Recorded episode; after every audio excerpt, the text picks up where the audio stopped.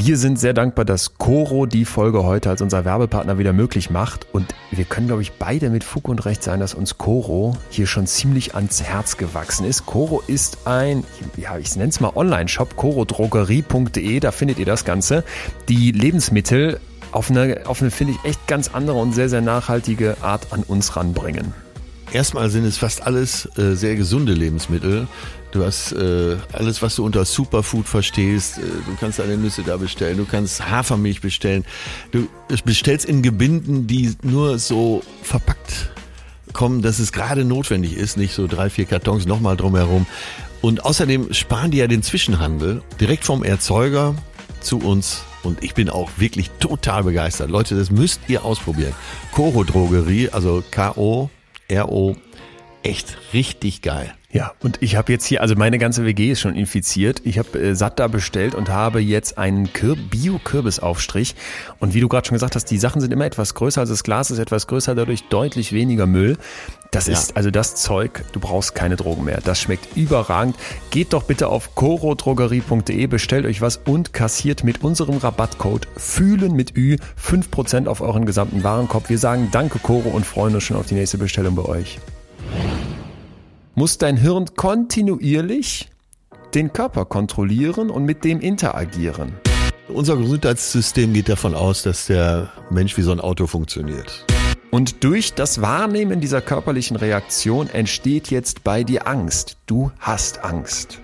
Und berühr einfach mal so einen Baum. Leg deine Hand auf eine Baumrinde.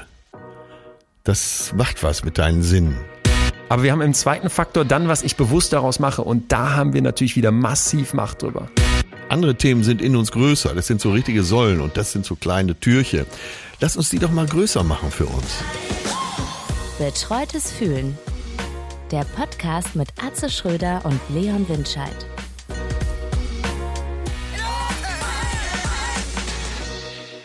Buongiorno. Wie ging die ganze Formel? Bon Johnso, Bon Flonzo. Wo war das nochmal her? Von irgendeiner Schwachsinnssendung ähm, von ähm, RTL? Äh, Love Island. Love Island. Ah, Love Island. Und er More hieß, than an island. Ja, ich komme nicht mehr auf den Namen, aber er war ja irgendwie der Enkel von unserem ehemaligen Verteidigungsminister, der sich wahrscheinlich im Grabe umdreht. Und Bon Johnso, Bon Flonzo, seine Formel. Äh, wie geht's? Moin, hi. Ja, geht ganz gut. Jetzt äh, haben wir den Frühling ja endgültig im Blick, oder? Ja, so, alles Zeit. wird, ne, die Säfte steigen.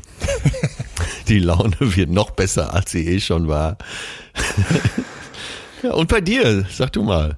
Ich, ähm, ich hab, ich hab, äh, ich bin ja immer, das muss ich wirklich sagen, seitdem wir das hier machen, laufe ich mit so einer Gefühlsbrille durch die Welt, die mitunter nervt, weil ich in allem und jedem irgendwie Gefühle wittere, die es zu analysieren gilt, vor allem natürlich ja. in mir selbst und habe mal wieder eine Erfahrung, wo mich deine Einschätzung hoffentlich ein bisschen beruhigt. Und zwar, ich habe Scham vor mir selbst erlebt. Wir haben ja schon mal hier über Scham gesprochen, dass das eigentlich ein soziales Gefühl ist, irgendwie vor anderen, ne, weil du ein Teil einer Gesellschaft bist.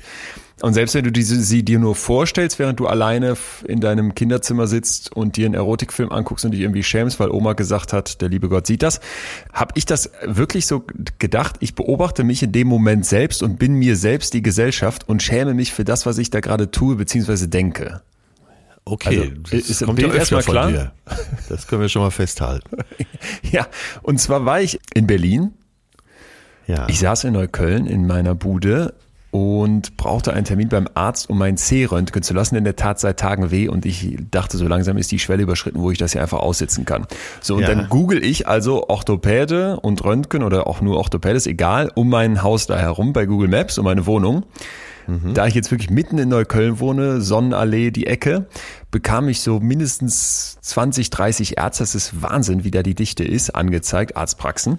Ja. Und die meisten mit türkischen Namen also jetzt vermute ich einfach mal türkische Namen, ne? Äh, ja. Nicht so klassisch Müller, Schmidt oder weiß ich was. Und jetzt saß ich da und habe mich dann dabei beobachtet, wie ich so, ja, wie soll ich das jetzt beschreiben, ohne dass es falsch rüberkommt? Dass ich, dass ich so anfing darüber nachzudenken, ja, warum sollte jetzt ein Arzt oder eine Ärztin mit türkischem, türkisch anmutendem Nachnamen, ich weiß es ja noch nicht mal genau, schlechter sein als ein Arzt, der irgendwie drei Kilometer weiter weg ist und Müller heißt? Ja, ja. Und, und, und es war halt so, dass ich dann so wirklich mich aktiv da so zu beobachtet hatte und so dachte, ja Mensch, super, du würdest jetzt ja auch auf jeden Fall zu einem Arzt mit türkischem Namen gehen, du bist echt kein Rassist. Und, und ich glaube, genau das, genau dieses aber eben doch alleine, dass das kurz in deinen Gedanken aufpoppt und ja. da irgendwo drin ist, das ist das strukturell in strukturellem Rassismus. Ich glaube auch. Ich habe gestern auch so viele Beiträge zu dem Thema gesehen. Es sind ja nie, das kann man ja schon mal vorweg sagen, äh, also die offenen Rassisten, also die kann man ja wahrscheinlich eh nicht so erreichen, sondern es ist der Rassismus, der äh, so den Sound der Gesellschaft auch macht und das Aroma ja. der Gesellschaft. Das ist, glaube ich, der versteckte Rassismus in uns allen.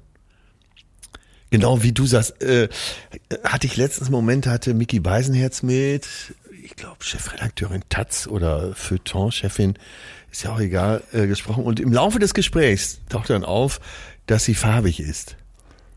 Und ja. ich hatte genau den Moment, den du auch hattest, dass ich für einen Moment gedacht habe, ach, die ist farbig, das gibt's doch nicht. Und ich habe mich in Grund und Boden geschämt, dass ich so Gedanken hatte. So, ja, genau. Und, und du sitzt doch dann da und hast das Gefühl, also frag mal tausend Leute einfach auf der Straße, egal wo in Deutschland, bist du ein Rassist? Wie viel sollen ja. da sagen, ja? Wahrscheinlich keiner oder fast keiner. Ne? Und wer dann Ja sagt, dann kannst du echt schon sagen, ganz, ja. ganz wenige. Und trotzdem, und genau das ist das, was du gerade beschreibst und äh, was in meiner Erfahrung, finde ich, auch drin steckt, diese, dieses, diese Ressentiments, dieses irgendwie unbewusste, ja. ja. aber die Taxifahrer sind ja nun mal mit sehr hoher Wahrscheinlichkeit doch aus Indien und deswegen irritiert irgendwas mein Hirn so ein ganz bisschen, wenn plötzlich der Professor in der Uni Inder ist. Also, ne, also all diese Nummern und das gilt, und das gilt, glaube ich, einfach für so viele von diesen Themen. Ja, aber selbst wenn du es positiv gedacht hättest, ja. wenn du gedacht hättest, oh, richtig, so ein, äh, richtig. Äh, türkische Therapeutin, die ist ja wahrscheinlich noch besser. Es ist ja genau, es ist einfach ein Runterbrechen auf das, okay, ich lese einen Nachnamen und habe einen Gedanken dazu. Und jetzt stell dir ja. doch mal vor, an wie vielen Stellen dann jetzt ge genauso Nummern ablaufen werden, wo du dann irgendwie die Bettina fragst, sag mal, bist du eigentlich Rassistin? Nee, überhaupt gar keinen Fall. Wieso das denn? Und ja, jetzt kommen hier 13 Bewerbungen für deine Eigentumswohnung in Kassel-Brauxel. Wem gibst du die denn? Ja, ja, ja. Ne? Und da ist da ein, ist ein paar nach, na, ausländische Nachnamen dabei und da gibt's ja schlichtweg die Zahlen zu. Und dann siehst du einfach, die Leute müssen so unfassbar viel mehr Bewerbungen schreiben, die müssen so unfassbar viel mehr Wohnungsbesichtigungen machen und, und, und, und, und. Und da hass es doch. Und wir beide würden doch hier mit, mit jeder Überzeugung unterschreiben, wir sind nicht rassistisch. Im Gegenteil, ich, ich, ne, ich ja. war schon in vielen Ländern und habe in der Türkei gelebt, ein halbes Jahr lang und, und fand das wunderbar und großartig und, und die, die Menschen dort natürlich auch. Und mitten in Neukölln habe ich mit so vielen ähm, Menschen mit, mit türkischem Hintergrund vielleicht auch zu tun und denke, fantastisch. Und trotzdem in solchen kleinen, intimen Momenten kommt dann sowas durch und es war mir unfassbar unangenehm vor mir selbst. Ja, die Konditionierung, die scheiß Konditionierung. Aber es kommt immer darauf an, wie man, in welcher Gesellschaft man aufwächst. Ne? Und deswegen müssen wir das eben als gesellschaftliches Problem begreifen. Ja. Ja, aber, aber gleichzeitig auch, aber gleichzeitig ja. auch mal jedem, jedem an die eigene Nase gefasst. Ja. Ich denke, alleine sich das zwischendurch bewusst zu machen und, und zu merken, dass du da, dass da was ist, und dass er vielleicht mehr ist, als du dir so bewusst oder auf irgendeiner Bühne oder öffentlich zugestehen würdest, das ist essentiell. Und, und ja. ich glaube, erst wenn das passiert und du eben sagst, okay, wir haben einmal diese gesellschaftliche Thematik, definitiv, aber die Gesellschaft besteht aus Individuen, dann musst du dir an die eigene Nase fassen und dann musst du vielleicht mal anfangen, damit es überhaupt schon alleine zu, zu einzugestehen. Unbedingt. So, so du, als, äh, du als Teil der Gesellschaft eben. Aber äh, mit gesellschaftlich meine ich, dass du, äh, dass das insgesamt eben rauswächst. Langsam. Meine Oma, ja. und, äh, die wirklich ein gutherziger Mensch war und jedem geholfen hätte, die ist so in Kaiserszeiten, die war 1895 geboren, die ist zu Kaiserszeiten ja sozialisiert worden. Ja. Und äh, die sagte, ich könnte nicht mit dem Schwarzen am Tisch sitzen und essen. Wahnsinn. Die hat es doch krasser gesagt. Wahnsinn. Und sie meinte das nicht böse. Sie ist so erzogen worden. Wahnsinn. Und äh, das meine ich eben mit dem gesellschaftlichen Problem. Erstmal müssen wir in uns kramen und dann dazu beitragen, äh, dass, äh, dass diese Dinge aus der Gesellschaft eben verschwinden. Ja, ja das, das ist es, das ist es. Und, und trotzdem war ich so schockiert, ne? dass in, dem, ja. in der festen Überzeugung, nein, und das ist es ja nicht und äh, das habe ich alles nicht und kenne ich alles nicht und ich ja, bin ja weltoffen und, und, und, und, und, und. Und ich glaube aber, und das ist vielleicht die, der spannende Bogen dann, in dem Moment, wo sich gesellschaftlich was tut, wird das natürlich auch auf mich als Individuum wirken. Ne? Bestes Beispiel vielleicht so Burschenschaften. Ich weiß nicht mehr genau, wie lange das her ist, so vier, fünf Jahre schätze ich jetzt einfach mal. Da gab es einen eine große Pressemitteilung, weil irgendeine Burschenschaft einen dunkelhäutigen Typen aufgenommen hatte. So. Ja. Ähm, und, und da dachte ich so, okay, in dem Moment, wo das offenbar noch in solchen Kreisen, da wie Burschenschaften, ich weiß nicht, ob es was Konservativeres gibt, nee. noch eine Pressemitteilung wert ist, merkst du einfach, wo die stehen. Ne? Ja, und da stehen ja. wir natürlich mittlerweile ganz woanders. Heute wird wahrscheinlich keine, keiner, keiner mehr sagen, oder zum Glück ganz wenige sagen, das, was deine Oma gesagt hat. Aber ja es ist vielleicht immer noch ein Teil davon da und es ist vielleicht an vielen Stellen subtiler, was im Zweifel noch gefährlicher ist. Ja, ich glaube nämlich auch. Die, äh, deswegen habe ich eingangs gesagt, äh, offene Rassisten, da kann, weiß man, woran man da ist. weiß man, was der hasst. ja, ja, ja, aber dies, äh, dies Wohlwollende und äh, wie ist es denn in Ihrem Heimatland und so? Wahnsinn. Oh Gott, was hatte ich da schon Begegnungen? Abendfüllendes Thema, ja. Ja. Montagmorgen äh, für uns beide hier. Ja. Ich würde sagen, wir müssen, wir müssen, äh, wir müssen weg vom abendfüllenden Thema, was jetzt hier gar nicht diese Folge sprengen sollte, sondern müssen ja fast finde ich schon loslegen, weil es ist so ja, spannend, total. was wir vorhaben. Wir haben Absolut. im Oktober. Ich muss auch in 20 Minuten weg. Los. Ja. Zieh diese Woche um. Es gibt viel zu tun. Oh, oh, ist schon, ist schon gepackt?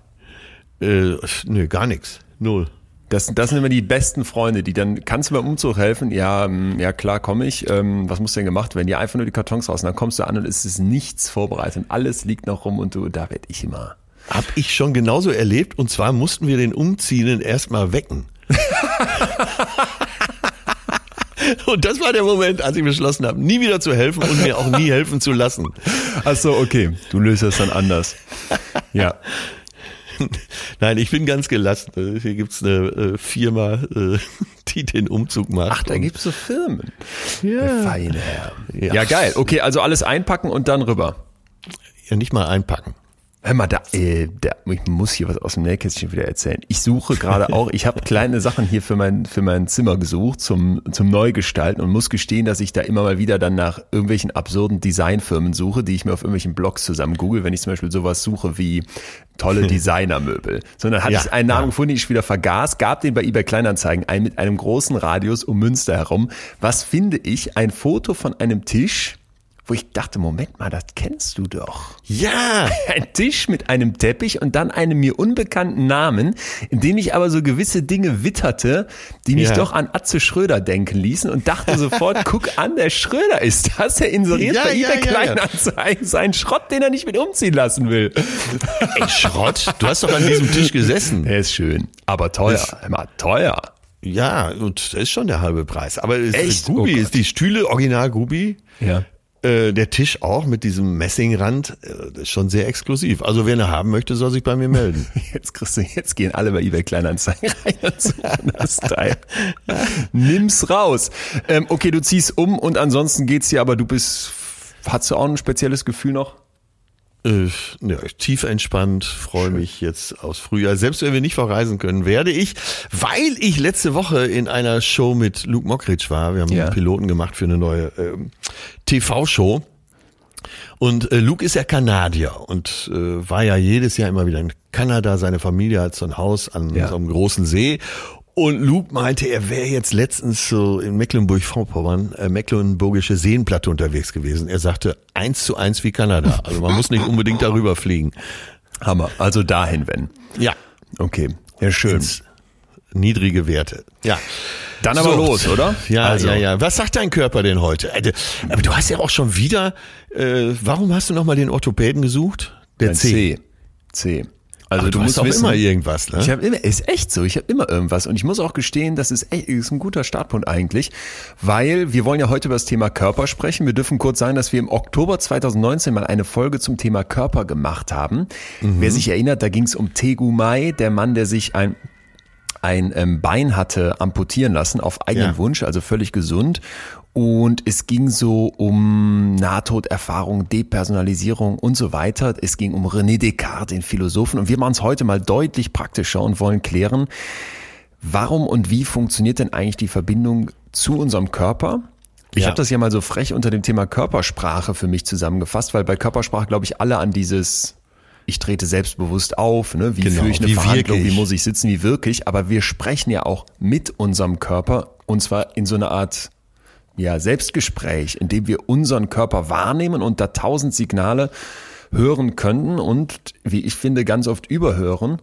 Und darum soll es heute gehen, wie kann ich meinen Körper besser, ehrlicher wahrnehmen und warum ist das überhaupt wichtig? Und dazu habe ich Sachen für dich dabei. Hör mal, da werden deine Ohren schlackern. Es ist ganz heftig. Es geht um Tauchanzüge, es geht um ähm, Schmerzwahrnehmung, es geht um Angst und so weiter. Und das hat alles, was mit dem Körper zu tun ist. Ist ähm, sehr heftig. Und der C ist eigentlich ein ganz guter Start für mich, weil ich gemerkt habe, der tut seit, seit sehr, sehr langer Zeit weh. Ich habe bekanntermaßen keine schönen Füße, wo es auch dazu führt, dass die Zehen so äh, krüppelige Formen annehmen. Ja, ja. Und dann dachte ich erst, naja gut, dann habe ich ja hier Ärzte an der Hand. Du weißt, aufgrund meiner WG-Situation, da heißt es dann ja, wenn so ein Zeh gebrochen ist, wird eh nichts gemacht, brauchst du also gar nichts tun. Ja. Und dann meinte der auch schon, der Arzt, geh, brauchst nicht zum Orthopäden gehen, weil das ist nicht gebrochen. Ich sag's dir. Und ich weiß es natürlich, wie man besser geht zum Orthopäden. Der guckt sich das eine Minute an und sagt, ist nicht gebrochen. Sie haben ein Raimond-Syndrom oder sowas. Irgend so ein französischer Name und es liegt wohl an fehlender Durchblutung der, der längeren Extremitäten, weshalb er auch sofort meinte, als ich ihm dann einen, ich habe immer einen kalten Finger, der, der an der rechten Hand, der, der Zeigefinger ist immer viel kälter als der Rest. Da meinte er, jo, das kann auch gut dazu passen. Was es und und ähm, Thema Körperwahrnehmung war da für mich aber, dass ich sehr, sehr lange über dieses Problem hinweggegangen bin und das einfach mal so hingenommen habe, dass gerade im Winter dieser Zeh sich sehr schlecht durchblutet ist und dann richtig wehtut. Ne? Und dann nehme ich das einfach so in Kauf, anstatt da mal genauer hinzugucken und vielleicht dann auch irgendwie was zu tun. Und, und das habe ich tun? Körper öfter. Ach, keine Ahnung, ich muss jetzt zu einem Gefäßchirurgen vom Uniklinikum und dann weiß ich nicht, was die tun. Aber alleine, dass du das nicht, dass du damit nichts machst und dass du deinen Körper, so wie der dir irgendwie was zu signalisieren, ja versucht, ne, weiß nicht, pack den C-Wärmer ein oder massier den mal oder keine Ahnung, was zu tun wäre, gehst du einfach drüber hinweg. Und das habe ich öfter. Aber wenn ich deine Instagram-Videos jetzt sehe in den letzten zwei Tagen, dann würde ich mal als äh, praktisch Arzt sagen, du siehst gut aus. Dir scheint es doch gut zu gehen, oder nicht? Ja, grundsätzlich schon. Nur was mir immer wieder auffällt, wie negativ du eigentlich permanent von deinem Körper sprichst. Was findest du gut an deinem Körper? Oh, ich, also ich bin gerne groß, ja, ich, sag, ich sag ehrlich, ich bin gerne groß. Ja. Nee, Haare fallen ja zunehmend aus und kommen an Stellen zum Vorschein, wo ich sie eigentlich nicht so gerne hätte. Dann ja. äh, habe ich ein überraschend breites Kreuz, ohne dass ich was dafür tue. Und das ist, das ist insofern dankbar, als dass man dadurch etwas muskulöser aussieht, als man ist, weil ich bin wirklich ein schlaffer Sack, wenn ich mich aber immer hinten dran noch so das ja, Negative. Ist, es ne? ist, aber so, was soll ich denn jetzt sagen? Wir haben, ich habe nachher für dich noch ein Konstrukt so hinten als als Streitthema noch, ähm, ja, wie ja. wir die Körper wahrnehmen. Und ich bin ja absoluter Gegner, das kann ich hier schon mal teasen, von diesem Body Positivity Ding. Finde deinen Körper toll, so wie der ist und jedes Gramm Fett klasse und ach, da noch eine Delle und da noch ein verkrüppelter Zeh. Mensch, super, mach am besten ein Foto, stell's auf Instagram und ja. lass dich feiern. Das finde ich äh, katastrophal. Warum und was die Wissenschaft dazu sagt, dazu später mehr. Aber ich denke ja. persönlich über meinen Körper so nach, dass ich sage, ich will den schon ungefähr mögen, und da fehlt ja. oft genug was, das gebe ich auch zu. Da bin ich auf jeden Fall noch eher so in, im negativen Bereich. Aber ich will den auf keinen Fall jetzt so mega toll finden oder hypen. Warum? Warum sollte Ach so, ich äh, dir geht's um den Hype. Nicht ja. darum, äh, dich so zu akzeptieren, wie du bist mich so zu akzeptieren, wie ich bin, fein. Aber das ja. dann zu, so zu hypen und diese Body Positivity Idee ist ja zu sagen, hey, da habe ich keine, da habe ich keine Dehnungsstreifen, sondern das sind Tiger Stripes oder ähm, da habe ich keine äh, ha Haare auf dem Rücken, sondern das ist mein Wintermantel. We weiß ich nicht was. Kannst du dir ja vorstellen, das ist ja, immer alles so. Ne? Ich halte hier meine dicke Plauze in die Kamera und plötzlich soll das toll sein. Aber es ist ja eine riesige Gefahr. Das ist eine riesige Gefahr. Also denk mal an das Thema, woran die meisten Menschen sterben. Das sind die kardiovaskulären Krankheiten. Das sind stille Krankheiten und die haben natürlich mit unserer Ernährung zu tun. Ja. Sprich, schon ein, ein relativ leichtes Maß an Übergewicht ist für deine Gesundheit eine Vollkatastrophe. Und wenn ich jetzt auf Instagram sage, ey, da sind die einmal die superschlanken Kathi Hummelsels, und ja. das ist irgendwie das eine Ideal und die haben dann vielleicht ein paar Millionen Follower.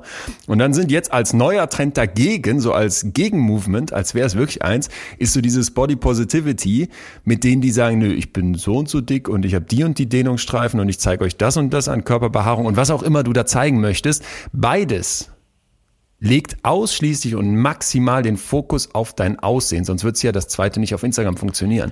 Und das ist die Gefahr. Das Ganz ist die genau. Gefahr. Und das, Genau. das kritisiere ich. Ich kritisiere nicht, dass, dass der Anspruch ist, fühl dich wohl in deinem Körper. Oder ähm, ich kritisiere niemals, dass jemand sagt, ey, das ist blöd, dass man immer nur so bestimmte Schönheitsideale hat, à la Kathi Hummels, dünn und durchtrainiert und weiß ich nicht, wie stramm an welchen Stellen. Das finde ich Ja. alles gut, dass wir dagegen was tun. Aber wenn die Gegenidee dann ist, lass uns weiterhin voll den Fokus aufs Aussehen vom Körper legen und die ganze Zeit sagen, das ist alles toll so und okay so, das ist gefährlich, sehr gefährlich. Okay, das ist ja auch eine weite Spannbreite, die hier aufgemacht wird. Erstmal geht's ja wahrscheinlich darum, äh, was tue ich meinem Körper so an? Wie gehe ich mit dem Körper um? Ja. Ne? Und so komme ich ja mit dem wahrscheinlich auch mehr in Kontakt. Wie du weißt, ist jetzt so ein halbes Jahr hier der Veganismus eingezogen. Und gerade als ich über dieses Thema jetzt nachgedacht habe, am Wochenende, fiel mir auf, dass so einige Sachen, wenn man sich die erstmal abgewöhnt hat, einem auch ganz feindlich vorkommen für den eigenen Körper. Ach. Es gibt äh, viele Lebensmittel, Ja. die so nach der, nach dem jetzigen Empfinden würde ich die gar nicht mehr in mich reinstopfen. Ja. Auch kein Fleisch mehr zum Beispiel. Ja, ich Leider- weiß, was du meinst. Ja. Ja. Oder, äh, naja, ich habe es jetzt trotzdem gemacht, aber Alkohol empfinde ich zunehmend als. Ist als ja auch schon wieder Montag, wir müssen drüber Ja, reden. aber ich empfinde den wirklich zunehmend als Feind für meinen Körper.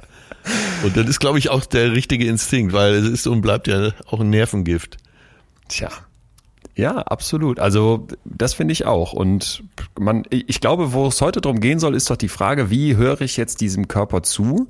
Ja. Und wie erkenne ich irgendwie an, dass dieser Körper nicht nur einfach nur meine Hülle ist, die irgendwie auf Instagram präsentiert werden möchte und entweder für Dellen oder für einen strammen Bauch gefeiert werden soll, sondern dass dieser Teil nicht nur irgendwie ein Anhängsel meiner Psyche ist, nach dem Motto, ich denke Arm hoch und der Arm geht hoch, sondern Ja. dass dieser Teil ein, ein Resonanzkörper meiner Psyche ist und nicht nur das, dass es in beide Richtungen geht.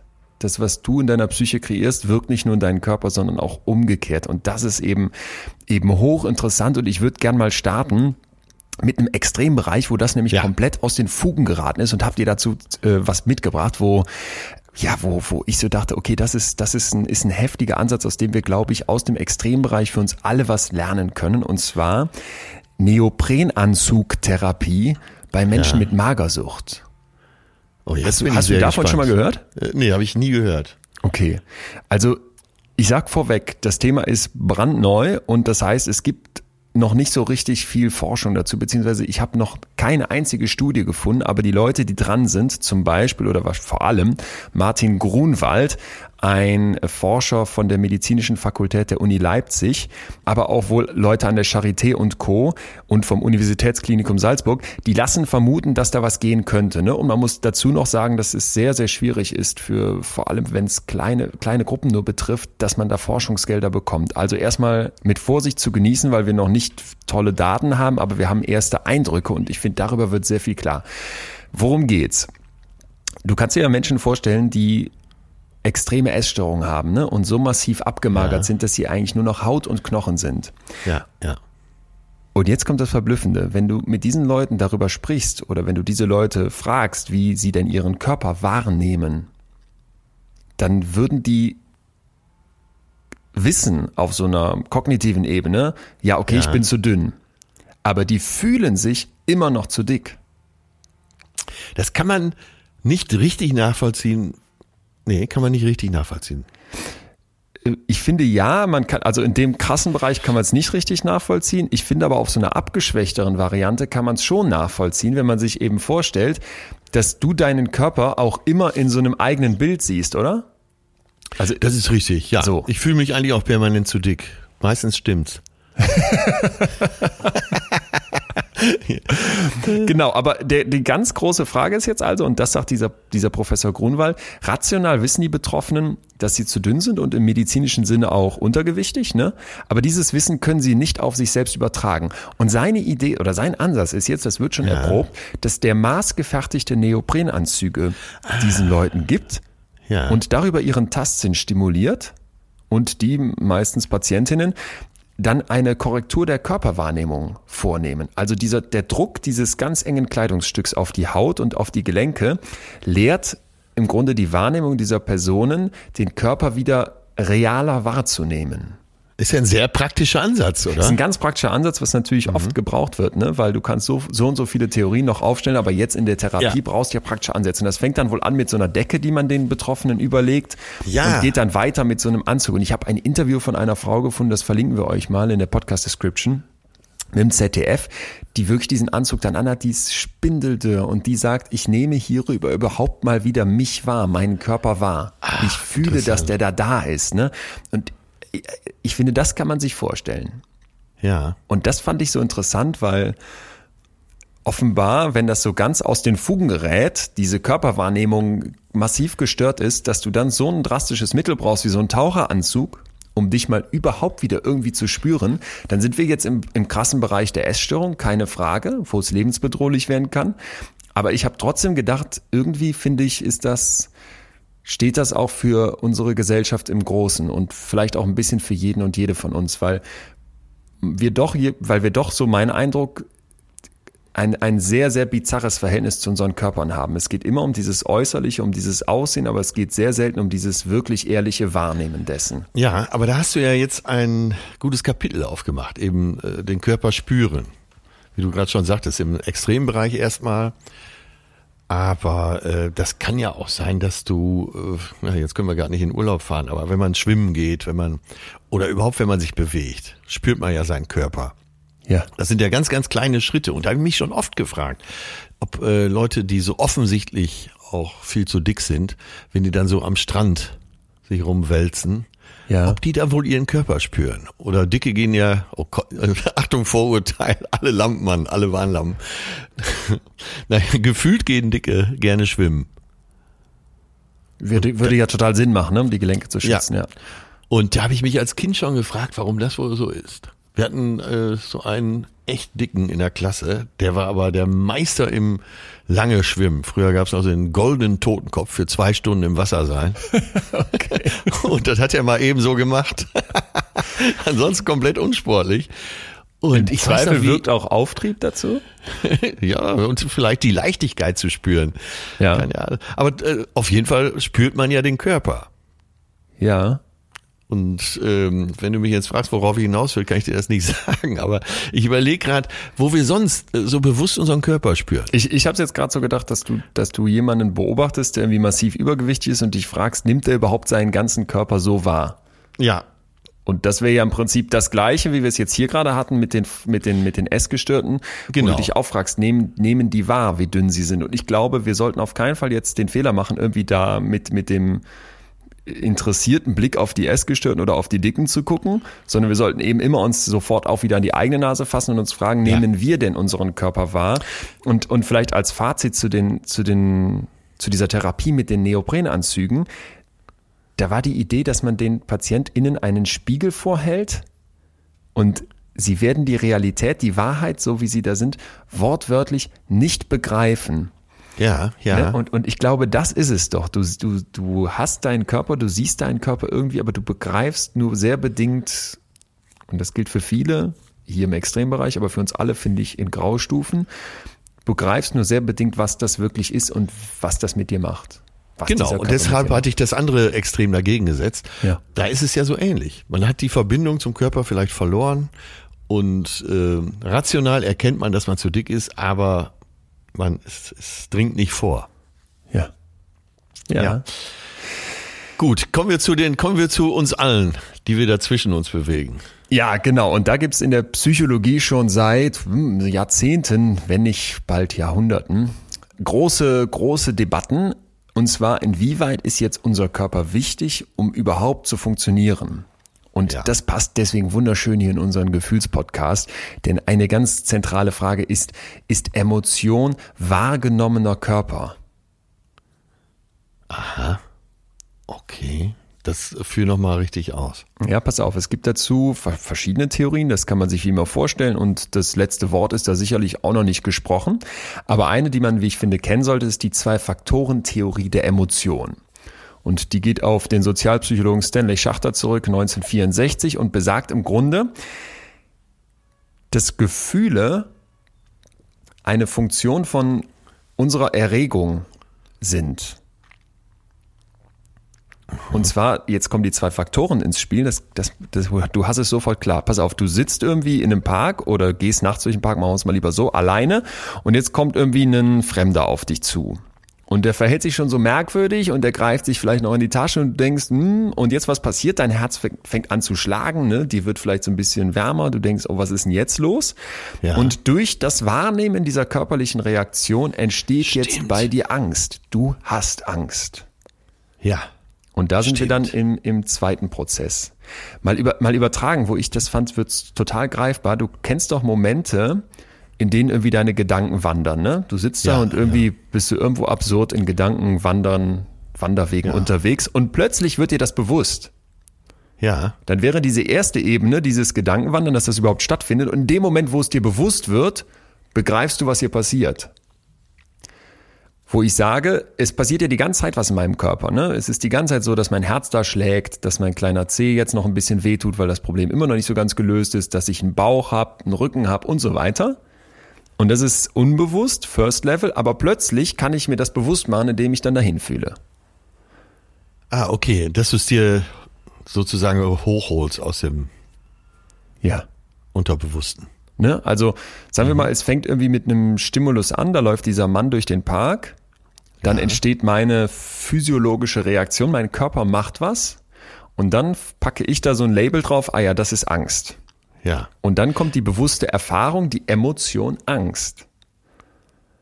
Und das finde ich ist erstmal eine interessante Überlegung, dass du dir sagst, okay, da gibt's irgendwie was Körperliches, was wirkt und daraus re reagiert dann oder daraus entsteht dann die emotionale Wahrnehmung. Aber du willst nicht damit sagen, dass es immer so ist. Erst der Körper, dann das Gefühl. Tja, da ist jetzt der große Streit in Gange. Ne? Also ah, okay, es gibt ja. zum Beispiel Untersuchungen, wo Leute aufgrund von Rückenmarksverletzungen querschnittsgelähmt sind.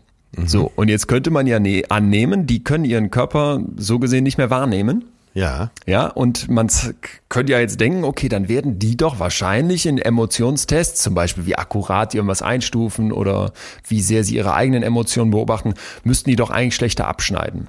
Ja. Das ist aber nicht der Fall. Und da da fängt dann, wie du dir vorstellen kannst, in der Forschung der große Streit an. Das könnte daran liegen, dass man vielleicht doch noch bestimmte Sachen auch mit einer Querschnittslähmung zum Beispiel im Gesicht an Veränderung wahrnimmt. Ne? Wie, wie verändert sich mein Mund? Wie verändert sich meine Stirn und Co.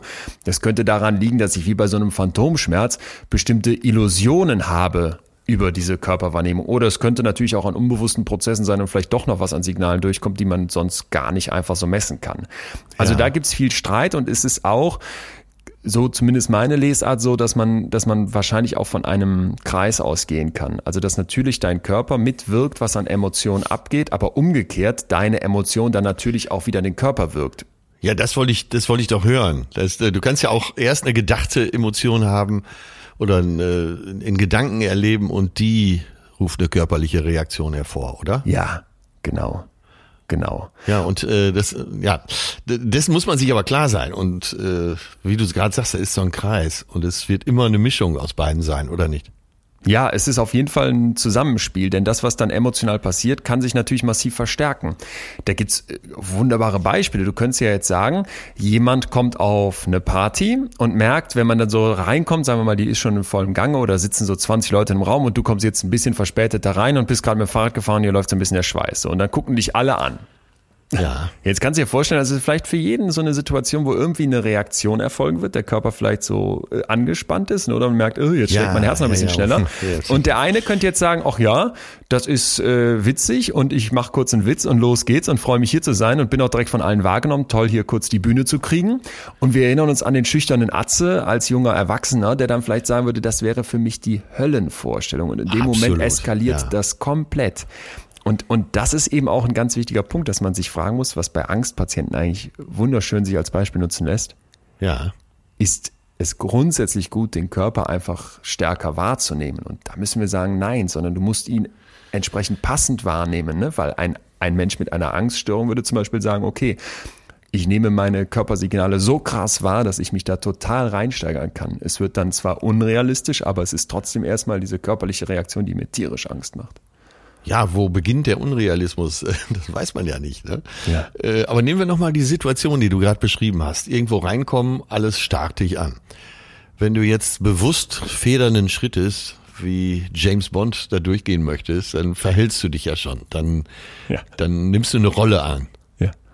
Und das kann es ja dann auch nicht sein, oder? Ja, natürlich nicht. Genau. Und ich, ich glaube, wie immer ist es der Mittelweg, ne? aber ich finde es erstmal hochinteressant zu sagen, du nimmst so viel über deinen Körper emotional mit. Ja. Ja, und okay, sind wir schon fast bei Körpersprache im klassischen Sinne. Du strahlst ja in dem Moment auch was aus.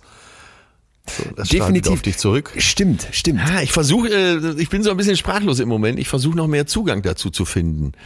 Äh, wissenschaftlich ist das vielleicht, vielleicht für dich ganz einfach, aber für uns normal Sterbliche äh, möchte ich das nochmal anders einordnen, was dann passiert. Also äh, im besten Falle ist das ja eins. Dein Geist, der Körper und Geist ist ja eins. Und äh, im, im besten Falle hast du das ja auch, wie soll ich sagen, nicht im Griff, aber es spielt gut miteinander. Von ja. daher kannst du locker in so eine Veranstaltung reingehen. Vielleicht schämst du dich sogar ein bisschen, aber es macht dir nichts aus, weil du das Shame für dich schon angenommen hast. Dann wirst du ja, dann brauchst du keine Rolle zu spielen. Pass auf, vielleicht kann ich dir mit ein paar Aussagen von Lisa Feldman Barrett helfen. Lisa ja. Feldman Barrett ist eine der weltweit führenden Psychologinnen. Ich durfte schon mal mit der sprechen. Das ist wirklich der Star, wenn es um Gefühle geht. Und die sagt Folgendes. Und das ist ja erstmal eine krasse Aussage. Achtung. Hirne sind nicht entstanden, um Rationalität herzustellen. Mhm. Und man hat jetzt vielleicht das Gefühl, dass Hirne dann dafür da sind, um die Welt abzubilden, damit wir sie begreifen. Ja. Oder dass wir sehen, hören oder fühlen können. Ist die landläufige Auffassung. Das ist die landläufige ja. Aufsage. Und Feldman Barrett sagt jetzt, das stimmt nicht. Mhm. Hirne sind da, um deinen Körper zu regulieren, sodass er in der Welt effizient klarkommt. Ja, also die Kernaufgabe deines Hirns ist es, deinen Körper, dich als Gesamtorganismus zu organisieren. Und ein Begriff dazu ist die sogenannte Allostase. Homöostase kennst du, oder? Wenn so alles ja. im Gleichgewicht ist? Okay. Ja, ja. Und die Allostase ist jetzt der Versuch, wenn da irgendwie was aus dem Gleichgewicht geraten ist, dich da wieder reinzubringen. Aber das müssen wir an der, an der Stelle müssen wir nochmal ein äh, Ausrufezeichen dahinter machen. Wenn du es so erklärst, wird ganz klar, dass das Gehirn Teil des Körpers ist. Ja. Und nicht auf der einen Seite das Gehirn, auf der anderen Seite den Körper, sondern äh, da ist alles vom Körper. Jede Zelle wird von diesem Teil des Körpers gesteuert. Hammer. Und ja, diese genau. Aussage äh, uns nochmal wieder ganz vor Augen zu führen, dass das Gehirn nicht für die rationalen Dinge eigentlich geschaffen ist, sondern einfach erstmal um deinen Körper zu steuern. Da ist, glaube ich, der Zugang. Dann, sehr gut. Dann haben wir die Tür jetzt offen und jetzt gehen wir da voll durch. Denn Feldman Barrett sagt weiter, in, in allem, in allem, was du tust, ist ein Stück Körper. Und ja. selbst wenn wir von dieser kalten Kognition sprechen, dem Berechnenden, okay. ne, ja, auch ja, darin steckt Körper. Ja. Und um die Allostase sicherzustellen, also die Korrekturen, hey, um wieder so in das Gleichgewicht das zu kommen, so muss dein Hirn kontinuierlich mhm. den Körper kontrollieren und mit dem interagieren. Und abgleichen, was für Erinnerungen du vielleicht hast, ne, aus der Vergangenheit, um zu ja. wissen, was als nächstes zu tun ist. Wollen wir denn da nicht mal jetzt den großen Leitsatz kreieren?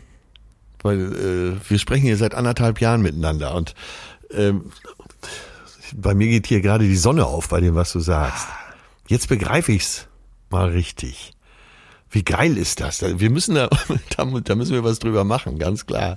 Machen wir ja gerade, aber dass wir das vielleicht noch mal äh, etwas Jetzt, mehr sag, sag uns, sag uns das Tattoo für den Unterarm oder die Postkarte am Kühlschrank. Den Spruch. Äh, also wir müssen es noch komprimieren, aber das Hirn ist Teil deines Körpers. Das haben wir noch nie so deutlich gesagt, so wie sie es auch sagt. Und das Gehirn ist nicht für die Kognitivität geschaffen, sondern erstmal um den Körper zu steuern. Das war hier noch nie so klar. Ja. Das ist der Hammer. Das ist, ich werde gleich verrückt. Das ist aber, äh, das, ja, das ist so gut. Das ist, ist so, schön. so gut. Das Hammer. hilft mir so sehr. Das hilft mir so sehr, das äh, zu begreifen. Ich muss, ich muss da jetzt wahrscheinlich jeden Morgen erstmal wieder drüber nachdenken. Das ist richtig geil. Gut, und, und du witterst jetzt auch, warum mir das so wichtig war, ne? dass wir, wenn ja. wir über Körpersprache sprechen, es mir wirklich um ein Sprechen mit diesem Körper geht. Die sind die ganze Zeit im Austausch. Ich habe, glaube ich, den Satz gefunden, den wir brauchen. Ein bisschen vereinfacht sagt Professorin Feldman Barrett auf Englisch folgendes. There's a piece of your body in everything you do. Das ist ein Stück deines Körpers in allem, was du tust. Das ist der Satz, ne? Das finde ich ist der Satz. In allem, was du tust, fühlst, denkst und so weiter. Ne? Und ja, ich, finde, wenn man darauf mal schaut, dann dann wird doch ganz viel klar. Und wir hatten das ja gerade eben schon. Das kann natürlich völlig in die Hose gehen. Beispiel Angst. Ne? Du kannst das komplett falsch interpretieren und sagen, wow, okay, das, was ich da gerade spüre, ja. denk mir nochmal an den schüchternen Atze, der versucht in eine Bar zu gehen und ohne durchzudrehen. Das, das ist völlig überwältigend für mich und das wird mich umbringen und oh Gott und diese Angst und der Schweiß und so weiter, ja, Katastrophe. Ja. Aber es gibt überragende Untersuchungen dazu von Alison Brooks, eine amerikanische Forscherin, die mal Leute auf so eine Bühne geschickt hat und da mussten die peinliche Sachen machen. Ne? Und die hat ja. die einfach vorher gebeten, pass auf, ein Taschenspielertrick. Ein Taschenspielertrick. Die hat der einen Gruppe, die waren zufällig aufgeteilt. Also sie waren jetzt mal im Schnitt gleich ängstlich, man hat die dann halbiert, die eine Gruppe macht das, die andere Gruppe macht das. Ne? Die hat der einen Gruppe gesagt, pass mal auf, ihr nehmt eure Angst mal als Angst wahr. Ihr fühlt das körperlich, so wie ihr das die ganze Zeit tut. Und der anderen Gruppe hat die gesagt, fühlt auch mal hin, aber nennt das nicht Angst, nennt das Erregung. Und alleine das reichte, um, um die Performance dieser Leute massiv zu verändern. Die Leute, die gesagt haben, das ist Angst, die waren uh, ne, und gelähmt und Angst, was haben wir ja auch schon gehört, ist schrecklich und was Schlimmes und das braucht man nicht auf einer Bühne. Die anderen mit derselben Reaktion, man hat dann auch den Herzschlag gemessen, der war gleich. Man hat also diese physiologischen Parameter gecheckt. Der Körper war in beiden Situationen gleich drauf, bei beiden Gruppen. Ja. Aber die einen haben daraus was ganz anderes gemacht. Und das ist dann diese, nochmal dieses Zwei-Faktoren-Modell, ne? Wir haben im ersten Faktor dieses körperliche, aber wir haben im zweiten Faktor dann, was ich bewusst daraus mache. Und da haben wir natürlich wieder massiv Macht drüber. Aber was eine Kleinigkeit, die so Großes bewirkt. Du sprichst ja. nicht von Angst, du sprichst von Erregung. Ja. Wunderbar. Das ist so wie bei äh, Problemen, wo man einfach nicht sagt, ich habe ein Problem, sondern äh, es gibt hier eine Herausforderung. Ja. Ja. Ne? Und, und, und vielleicht, ich könnte mir vorstellen, dass dir das auch gefällt, weil ich weiß nicht, ob du die Mail gelesen hast. Martin Wolf, ein Hörer von uns, hat uns geschrieben, ja. der, wie er sagt, seit Jahrzehnten in einer psychiatrischen Klinik, Klinik arbeitet und der hat uns eine Liste geschickt mit so Begriffen, die hier zum Thema passen. Einfach die er scheinbar selber über die Jahre gesammelt hat. Und da finde ich, merkt man mal, wie die Menschheit doch eigentlich schon lange weiß. Und da sind wir wieder bei der Weisheit der Märchen von letzter Woche, die ja. wir schon lange wissen, wie wichtig dieser Körper ist. Folgende Sätze, die, die wir alle kennen. Mir wird ganz warm ums Herz. Ja. Ich, ich bekomme eine Gänsehaut. Ich war starr vor Staunen. Das geht an die Nieren. Das geht mir unter die Haut. Da bleibt mir die Spucke weg. Etwas in den falschen Hals bekommen. Mit beiden Beinen auf dem Boden stehen.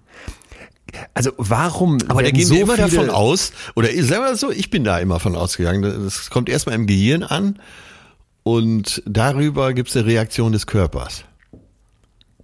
Ja.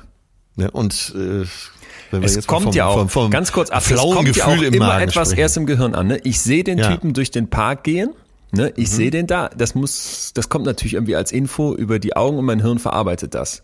Ja. Und dann muss ja irgendwie eine Info an die restlichen Teile meines Körpers gegeben werden, hey, mach mal was, ne? Ja. Und dann kommt diese körperliche Reaktion und ich nehme die wieder wahr und da ist wieder dieser Kreislauf. Aber man geht vielleicht, man geht vielleicht wirklich eher davon aus, so dass das wie so eine Pyramide ist und ganz oben den, die absolute Spitze bildet halt das Hirn und der Rest darunter ist so ein plumper Sack. Und das ist halt falsch. Und das, was wir hier gerade an Liste haben, da macht das ja klar. Spiel. Ich meine mit, mit deinem Empfinden. Ja, ja, ich weiß, ich weiß, was du meinst. Das muss auch besser Danke, werden. Danke, dass du dazu sagst. Ja, aber ist, ja, ich empfinde das ja bei dir nicht so. Aber da haben wir es ja schon. Du siehst dich anders, als ich dich sehe. Mhm. Oder dich wahrnehme. Das aber kommen wir nochmal zu dem äh, unserem heutigen Leitsatz. Da ist ein Teil deines Körpers in allem, was du tust. Wenn's doch so alt ist, diese Erkenntnis, gibt's da irgendwelche lateinischen Leitsätze? Weiß, ich weiß es nicht. Ich die weiß es nicht und die müssten wir übersetzen. Die Ägypter? Bestimmt, bestimmt. Also, dass du, dass du diese körperlichen Sachen wahrnimmst, das wird mich jetzt schwer wundern, wenn das nicht denen schon bekannt war. Ich meine, diese, diese sprachlichen Wendungen, die ich gerade vorgelesen habe, aus der Liste, ja. die, wirst, die findest du ja auch in, in der Vergangenheit. Also, das ist ja klar. Ja, und äh, wenn wir über ganz alte Kulturen sprechen, ich war jetzt gerade schon bei den Ägyptern, aber nehmen wir äh, auch mal in Fernost die Chinesen, die ja quasi schon am offenen Herzen operiert haben, als wir noch nicht mal die Hermannschlacht geschlagen hatten. Äh, in Asien ist es weiter verbreitet, Körper und Geist nicht so zu trennen, wie wir das machen. Wir hatten mal in unserer Band einen philippinischen Gitarristen und der war so bei sich und der konnte das nicht verstehen, dass wir das immer alles trennen. Also ja. so ja. wie das für uns vielleicht unverständlich ist, dass es für die eins ist, war denen für den völlig unverständlich, warum wir das getrennt haben. Ja. Ja, deswegen, ich bin immer wieder schockiert, wenn ich mir unser Gesundheitssystem angucke und sehe, okay, da sind die ÄrztInnen zuständig für den Körper und hier sind die TherapeutInnen zuständig für den Kopf. Also, dümmer geht's nicht. Ja, ja. Dümmer ja. geht's nicht. Und es wundert mich null, dass bei all diesen ganzheitlicheren Ansätzen, die dann auch in der Schulmedizin irgendwie Anklang finden, man dann oft da steht und denkt, hä, wie, wie können wir das denn jetzt, also wie lässt sich das denn jetzt wissenschaftlich erklären? Ist aber, ist aber komisch, wie sollen wir das denn jetzt da messen, dass da irgendwie, wenn da ein Osteopath sich auch mal Zeit für dich nimmt oder dich einfach mal am, am gesamten, die, deinen gesamten Körper betrachtet, dass das wirkt, das können wir ja kaum erklären. Ja, ist Bullshit, das können wir ganz einfach erklären. Es ist eben immer ein Zusammenspiel aus Körper und, Körper und Psyche. Weshalb, und das finde ich ganz interessant, zum Beispiel Feldman Barrett auch sagt, ja. dass wenn Menschen mit Depressionen sich beispielsweise bewusst werden, dass ja. ihre Müdigkeit oder ihre, ne, ihre, ihre allostat, allostatische Disruption, dass da was nicht stimmt, dass das ein Teil davon ist, dass das eine unglaubliche Beruhigung sein kann, beziehungsweise eine, ein ganz wichtiger Teil der Aufklärung, dass du dir eben bewusst machst, ey, da stimmt auch was mit deinem Körper nicht. Erinnere dich an unsere Hungerfolge, ja, wo, wir, absolut. wo, wir die, wo wir die Studien hatten, wo langsam aber sicher durchsickert, dass die Ernährung unfassbar viel mit Depression zu tun hat. Ja, da, ja, also das ja. müssen, das, dessen müssen wir uns bewusst sein. Und vielleicht mal ganz ja, deswegen kurz. Sagt, deswegen sagte ich ja eingangs, wenn du so ein Gefühl dafür entwickelst, dann äh, hast du eine Aversion gegen immer mehr Sachen, die deinem Körper einfach nicht gut tun. Ja. Und du willst sie dann auch dem Körper nicht zuführen. Ja, genau. Und, und wie funktioniert es aber oft um, umgekehrt? Denk an Bluthochdruck. Ja. Oder denk an Herzinfarkt, ne? Wie viele rote Linien hast du vorher überschritten, um einen Herzinfarkt zu bekommen? Wie oft hast du nicht auf die, auf den, auf den schreienden Versuch deines Körpers gehört, dir irgendwie was mitzuteilen? Weil du müde warst, weil du, ja. weil du das Gefühl hattest, ey, ich fahre hier nachts nicht runter, ich schlafe nicht durch, ne? Bluthochdruck ist ja, ist ja eine Stimmekrankheit. Du glaubst, die nicht wahrzunehmen. Es gibt aber unfassbar viele Untersuchungen, wo zum Beispiel gezeigt werden kann, dass Leute, die ihren Herzschlag, und das ist jetzt natürlich alles ein bisschen, ähm, das wollen wir nicht zu einfach verbinden, aber wo eben gezeigt werden kann, dass Menschen, die ihren Herzschlag präziser wahrnehmen, auch mit, mit Emotionen zum Beispiel präziser umgehen. Was ja. ich erstmal interessant finde, dass also scheinbar dieses Wahrnehmen vom Körper dazu führt, dass du auch dich als Ganzes besser verstehst. Und das finde ich ist einfach ein, ein großes Fragezeichen, was wir an unsere Zeit machen müssen. Inwieweit ist es zulässig oder inwieweit gönnen wir uns das, unseren Körper wahrzunehmen. So. Ja, aber du hast ja eben schon äh, das schöne Wort Schulmedizin wieder gesagt. Ne? Ja. Und äh, in dem, was wir gerade erleben, kriegt das ja schon fast eine negative Konnotation, oder? Nein, natürlich nicht. Denn wenn ich jetzt Krebs habe, dann möchte ich irgendwo hingehen, wo ich weiß, dass da Leute erforschen, wie wir das hinbekommen. Bestes Beispiel ja. Corona. Ich möchte, dass mit wissenschaftlichen Methoden versucht wird, einen Impfstoff zu finden, der dann wirkt. Wir sind sehr froh, dass Blackroll heute wieder unser Partner ist und diese Folge möglich macht. Blackroll haben wir euch schon vorgestellt mit dem großartigen Recovery Pillow, einem Kissen, das für den gesunden Schlaf sorgt. Und jetzt haben die was Neues und zwar das Recovery Blanket. Guter Schlaf ist essentiell und was viele nicht wissen, da spielt die Temperatur eine große Rolle und da kann man natürlich mit der Decke ansetzen. Und genau das hat sich auch Blackroll überlegt. Genau, und ich habe sie schon ausprobiert. Sie ist wirklich großartig, fühlt sich gut an. Das Recovery Blanket ist eine Ganzjahresbettdecke. Richtig kuschelig mit dem Baumwollbezug. Man muss nicht unbedingt extra noch was drüber ziehen. Sie ist atmungsaktiv und sorgt das ganze Jahr über für angenehmes Schlafklima. Das Beste ist, sie ist auch noch 100% vegan und für alle Tierfreunde und Allergiker geeignet. Und die Bettdecke, das ist ganz wichtig, ist bei 60 Grad in der Waschmaschine waschbar. Das ist perfekt. Außerdem kannst du die sehr schön komprimieren. Du kriegst noch so ein Travelback dazu, sprich, egal wo du bist, hast du die Decke dabei.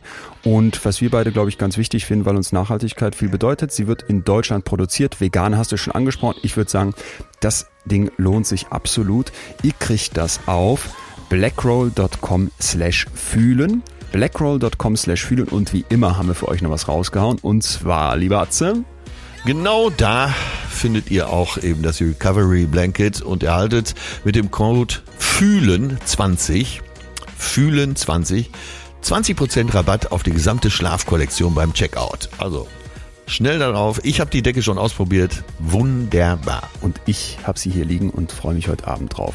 Danke Blackroll. Wir wünschen gute Nacht. Genau. Und deshalb sind wir direkt wieder bei unserem Thema. Körper, wie empfindet man den Körper? Wie spreche ich mit meinem Körper? Höre ich meinen Körper noch? Und wenn da jemand kommt und dir die Hand gibt oder dich mal in den Arm nimmt, dann nimmst du in dem Moment ja vielleicht deinen Körper auch mal wieder etwas mehr wahr. Das äh, ist genau ein genauer roter Teppich für mich, den ich jetzt brauchte, um dir was zu erzählen, was mich auch wieder begeistert hat. Und zwar wird es extrem wissenschaftlich. Der US-amerikanische Psychologe Dacher Keltner, ich hoffe, ich spreche ihn richtig aus, University of California, der hat überragende Experimente durchgemacht, wo es genau um dieses Thema Berührung geht. Pass auf, der hat in seinem Labor so eine Barriere quasi aufgebaut, wodurch dann zwei Menschen, zwei sich fremde Menschen voneinander getrennt waren. Ja? Mhm. Und jetzt ja. muss die eine Person ihren Arm durch ein Loch in dieser, in dieser Wand da stecken und warten. Und auf der anderen Seite dieser Wand, dieser Trennwand, sitzt jetzt die andere Person und die hat eine Liste mit Emotionen gegeben bekommen und muss jetzt versuchen, durch eine einsekündige Berührung, einsekündige Berührung des Unterarms, der da durch dieses Loch gestreckt wird, der Person ja. auf der anderen Seite eine Emotion zu vermitteln. Okay. Also, ne, es ist Setup ist klar. Arm steckt ja. durchs Loch. Du musst jetzt versuchen, da würde ich jetzt gerne wissen, wie du das machen würdest. Du musst jetzt versuchen, zum Beispiel Mitgefühl mit einer einsekündigen Berührung zu vermitteln. Hast aber auch noch so Sachen auf deiner Liste wie Liebe zum Beispiel oder Dankbarkeit. Wie, wie willst du das machen? Naja, es gibt ja erstmal den Ansatz, dass du versuchst, so mit deinen Fingern irgendwas zu simulieren, äh, zu simulieren. Ähm, das ist, glaube ich, aber der falsche Ansatz. Also wolltest du jetzt Mitgefühl auf den Arm schreiben, kurz mit dem Finger? ja, so ungefähr. Ne? Oder durch schnelle, durch schnelle Bewegung, durch langsame Bewegung, durch mehr Druck, durch weniger Druck. Doch, das so wäre alles erlaubt. Das wäre alles erlaubt. Ja, ich würde aber versuchen, einfach, einfach zuzufassen mit dieser, äh, mit diesem Gefühl, was ich da gerade übermitteln will. Ach so. Mir gar nicht zu viel Gedanken zu machen, sondern äh, ich stelle mir Angst vor und fasse dann an. Und schau selber, was passiert. Ach, okay, ich verstehe, was du meinst. Das ist, das ist eine Hammeridee. Ich habe jetzt gerade die ganze Zeit schon an meinem Arm versucht, wenn ich mir, wenn ich mir das selber so vormachen würde, wie ich mit. Du hast ja in einer Sekunde hast ja viel zu wenig Zeit, um äh, irgendwelche anderen Taktiken da zu übermitteln. Aber du ja. musst vielleicht darauf vertrauen, dass diese Emotion rüberkommt. Ja. Deswegen wahrscheinlich auch die eine Sekunde, ja. Und das Krasse ist, es funktioniert. Natürlich nicht immer, ne? aber bei Mitgefühl zum Beispiel in 60 Prozent der Fälle. Und wenn du dir vorstellst, dass die Liste mit Gefühlen ziemlich lang ist, ist das natürlich weit, weit, weit über Zufall. Bei Dankbarkeit, Wut, Liebe und Angst immerhin noch mit 50 Prozent. Und das, das fand ich ähm, ziemlich interessant. Weil so diese Idee zu sagen, okay, ich kann durch meine Berührung, durch meinen Körper dir auf der anderen Seite ein Gefühl vermitteln, das spricht doch dafür, dass ich dann offenbar allein über den Körper sehr, sehr viel Aussage treffen kann. Ne? Und warum sollte ich dann genau wie da, da dein Vorschlag gerade war, dann nicht auch umgekehrt sagen, okay, dann, wenn ich auf andere schon so viel übertragen kann, dann werde ich auch für mich selbst sehr viel daraus lesen können. Ja. Oh Gott, ich habe die ganze Zeit schon ein Ding im Hinterkopf, das mochte ich bisher nicht sagen. Jetzt sage ich es dir mal. Ich habe äh, ganz oft, wenn es Streit gab oder äh, naja, der andere war traurig oder völlig wütend, habe ich gesagt, jetzt gib mir erstmal deine Hand. Ich habe so viel positive Energie, davon kann ich dir was abgeben. Ach. Das habe ich oft gemacht, wirklich. Bis heute noch mache ich das oft. Oder nimm denjenigen in den Arm. Sag nochmal, sag noch mal, du hast Streit mit jemandem, mit, sagen wir jetzt mal, du hast dich voll mit deiner, mit einer Kollegin in die Haare gekriegt. Und dann sagst ja. du, ey, gib mir mal bitte einfach deine Hand. Gib mir mal bitte deine Hand. Ich habe gerade so viel ich habe noch so viel positive Energie, vielleicht können wir das ein bisschen ausgleichen. Und jetzt kommt der Hammer. Jedes Mal habe ich viel positiver Energie zurückbekommen. Krass.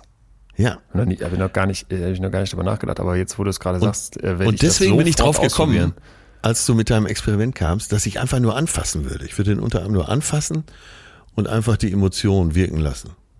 Also gar nicht irgendwelche Tricks versuchen. Ja. Weil du so ein bisschen dann da wahrscheinlich die Annahme ja hast, die wir jetzt hier an ganz vielen Stellen so durchwittern, auch wenn wir uns vorstellen können, dass das wissenschaftlich schwer zu packen ist. Ja. Dass so wie genau. du dich fühlst, auf deinem Körper abzulesen ist und im Zweifel darüber auch durch eine Berührung mit jemand anderem dann ja. in, so ein, in so ein Resonieren kommen kann. Ja. Davon, Ja, da gehe ich schon seit langer Zeit für mich von aus. Hab's noch nicht an die große Glocke gehangen, weil viele das wahrscheinlich in den, äh, ja. in den Bereich der Esoterik verbannen wird. Die Heilpraktikumsfans wären jetzt äh, außer sich vor Freude und alle anderen würden sagen, öh, und ich glaube, wir müssen sie versöhnen. Darum, darum ja, muss es ja, heute gehen. Ne? Aber es gibt ja sicherlich auch ganz, ganz viele, wo man einfach sagen kann, hey, da geht's geht's wirklich um genau dieses ganzheitliche da geht's um das sich wieder so spüren, was uns abhanden kommt an vielen Stellen und was in der, in der Krankenkassen abgerechneten Schulmedizin vielleicht an vielen Stellen dann zu kurz kommt. Das ist für ja. mich so der versöhnliche Ansatz darauf. Ja, aber da ist es ja wieder. Und zwar äh, gehen wir, unser Gesundheitssystem geht davon aus, dass der Mensch wie so ein Auto funktioniert. Man schickt ihn zu, ja. in die entsprechende Fachabteilung, da wird der Motor repariert oder die Bremsbeläge ja, neu gemacht. Ja. Und alles ist wieder in Ordnung. Und durch diese Trennung haben wir doch unser Gesundheitssystem jetzt so pervertiert, dass wir genau mit diesem Ergebnis dastehen. Und wenn ich jetzt sage, oder du hast ja eben auch schon gesagt, wenn der Heilpraktiker äh, mal zuhört oder weil er Zeit hat, die Hand gibt, weil er für irgendeinen Blödsinn bezahlt wird, dann fühlt der Patient sich vielleicht auch besser. Äh, die Ärzte haben ja keine Zeit für solche Sachen heutzutage. Ja. ja.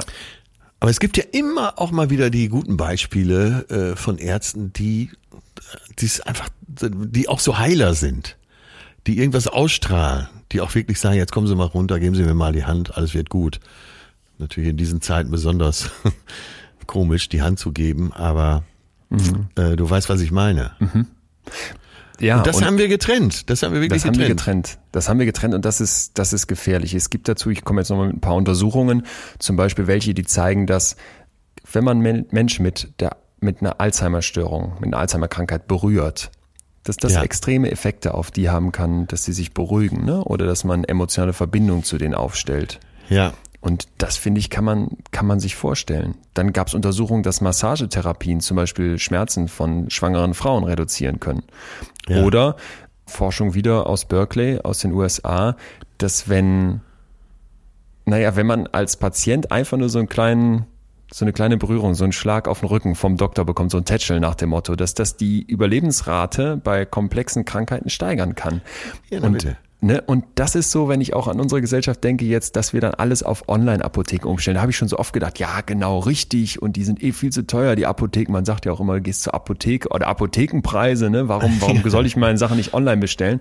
Ja. Ich glaube, dass dieses Aufeinandertreffen und auch wenn da vielleicht dann keine Berührung stattfindet, aber vielleicht so eine Vorstufe und dass dieses Körper kommen zusammen ob das dann beim, in der Arztpraxis ist und du hast einen guten Arzt, der sich Zeit nimmt, der dich ganzheitlich anguckt. Oder ob das irgendein Quacksalber ist, der aber trotzdem scheinbar was mit dir macht, na gut. Oder ob es eben der Besuch in der Apotheke ist oder ob es die Massage ist oder ob es die Berührung von wem auch immer ist, dass das, was mit deinem Körper macht, das finde ich, kann man sich gut vorstellen und die Forschung spricht dafür. Ja, und jetzt kommen wir zurück zu unserem Thema. Wie gehst du mit dir selber um? Wie Richtig. hast du selber Kontakt mit deinem Körper? Darum geht's uns ja.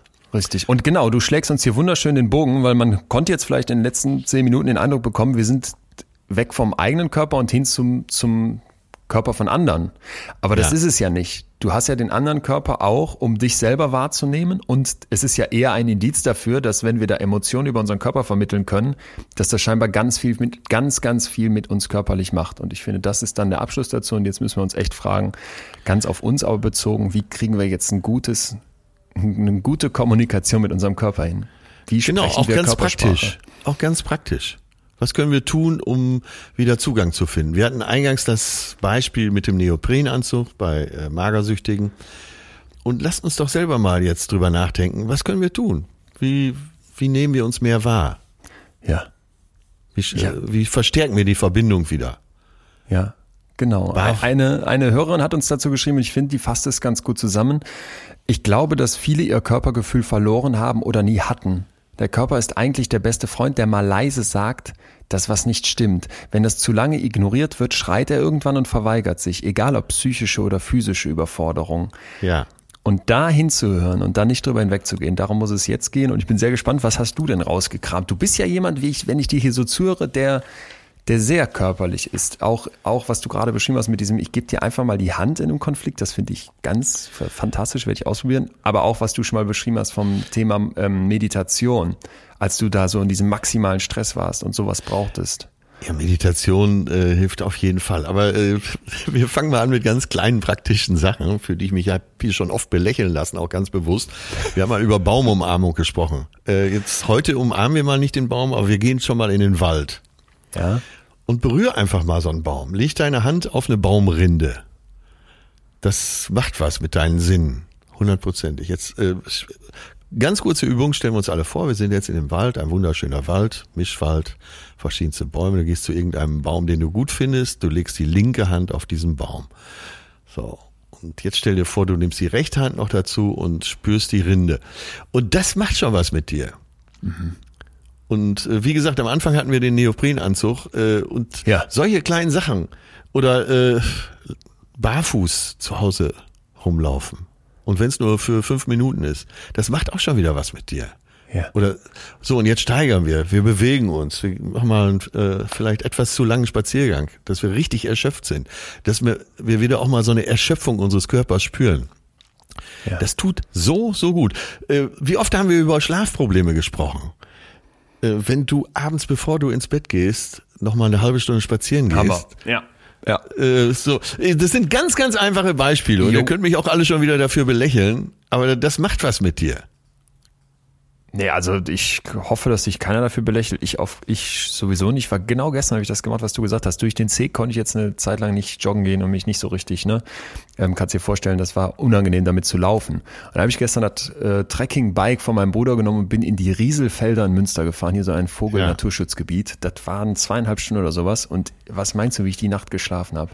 Pures Glück, oder? Wirklich. Wirklich. Ja. Das, also das, das ist, das gefällt mir sehr gut und ich finde, das haben wir hier hoffentlich auch mittlerweile klar. Die Kleinigkeiten sind dann oft die, die den größten Unterschied machen. Ich habe noch was für dich und zwar Botox und Depressionen. Jetzt bin ich gespannt. ja, kannst du auch wieder sein. Also es ist wirklich. Das klingt wie so ein Kabarettprogramm. Aber ein schlechtes. Also ähm, es ist kein Kabarettprogramm, sondern es ist auch hier Wissenschaft. Und wir merken, und das sage ich immer wieder lieber einmal zu viel als einmal zu wenig, dass hier ganz viel noch am Anfang steht und Vorsicht mit zu krassen, ne, daraus gezogenen, wie soll ich sagen, Ableitungen. Und trotzdem ist da so viel Spannendes gerade in Gange, dass ich finde, wir das wissen müssen hier als Erste. Es gibt ähm, eine Idee, nämlich, dass wenn ich dir mit Botox die Zornesfalte auf der Stirn, kannst du ja mal kurz, mach mal kurz die Zornesfalte. Mhm. Du weißt sofort, ne, diese vertikale ja. in der Mitte, dass wenn ich dir die lahmlege, mit ja. Botox, dass das bei depressiven PatientInnen zu positiver Veränderung führt. Ach. Und, und das ist heftig, ne? Und jetzt kommt, und jetzt kommt die Idee, dass ich, dass, und so wird es auch berichtet, dass ich quasi den, den Geist, die Psyche imprägnieren kann gegenüber diesen negativen Körpersignalen. Ach so, also der Wechseleffekt. Richtig. Und jetzt gibt's da erst Untersuchungen, die zeigen dann tatsächlich, dass die depressiven Symptome bei Patienten in einer Botox, in dieser Botox-Gruppe im Vergleich zur Kontrollgruppe drastisch und hier sogar um 50 Prozent zurückgingen. Wer dazu ja. mehr wissen möchte, ne, der Psychiater dahinter ist Tillmann Krüger zum Beispiel von der Medizinischen Hochschule Hannover. Der sagt dann halt, das ist schon allerhand, gerade wenn man bedenkt, wie schwierig Depressionen oftmals zu behandeln sind. Und das stimmt, ne? Gerade die Festgefahrenen oder überhaupt die, wo du das Gefühl hast, naja, wir haben schon einiges probiert und wir kommen nicht weiter, dass ja. dann sowas helfen kann ist erstmal interessant. Jetzt muss man wieder dazu sagen, ne, erwiesen ist die Wirkung noch nicht, obwohl es da schon einige Forschung jetzt zu gibt, weil man könnte sich ja auch vorstellen, dass dadurch, dass diese Zornesfalte weg ist, ich vielleicht von anderen anders wahrgenommen werde, weil ich nicht mehr so traurig mürrisch gucke und dass auch das einen Effekt hat. Und ja. nichtsdestotrotz ist ja beides, wenn wir das jetzt mal als potenzielle Erklärungen nehmen, eine körperliche Reaktion von mir und eine, die offenbar auf welchem Weg auch immer auf meine Psyche wirkt. Und das finde ich total interessant. Und das finde ich, kann man sich vorstellen. Wenn du, wenn du lächelnd da, da rumläufst, mal einmal, dass es auf dich wirkt, ne, und einmal, ja. dass es auf andere wirkt, naja, spricht, spricht einiges für. Was ich seit Jahren behaupte, ein Lächeln geht auch von außen nach innen.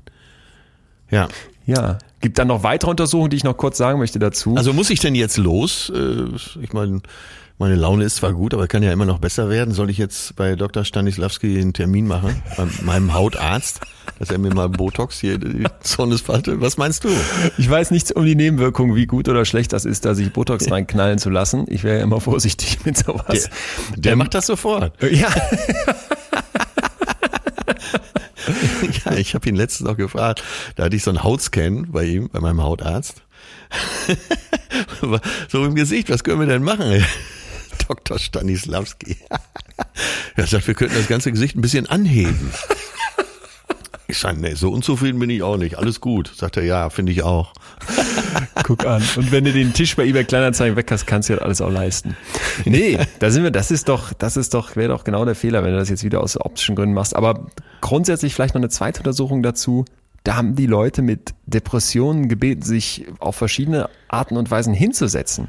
Einmal ja. so äh, zusammengedrungen, depressiv, wie du es dir vielleicht jetzt rein von der Körperhaltung her vorstellen kannst.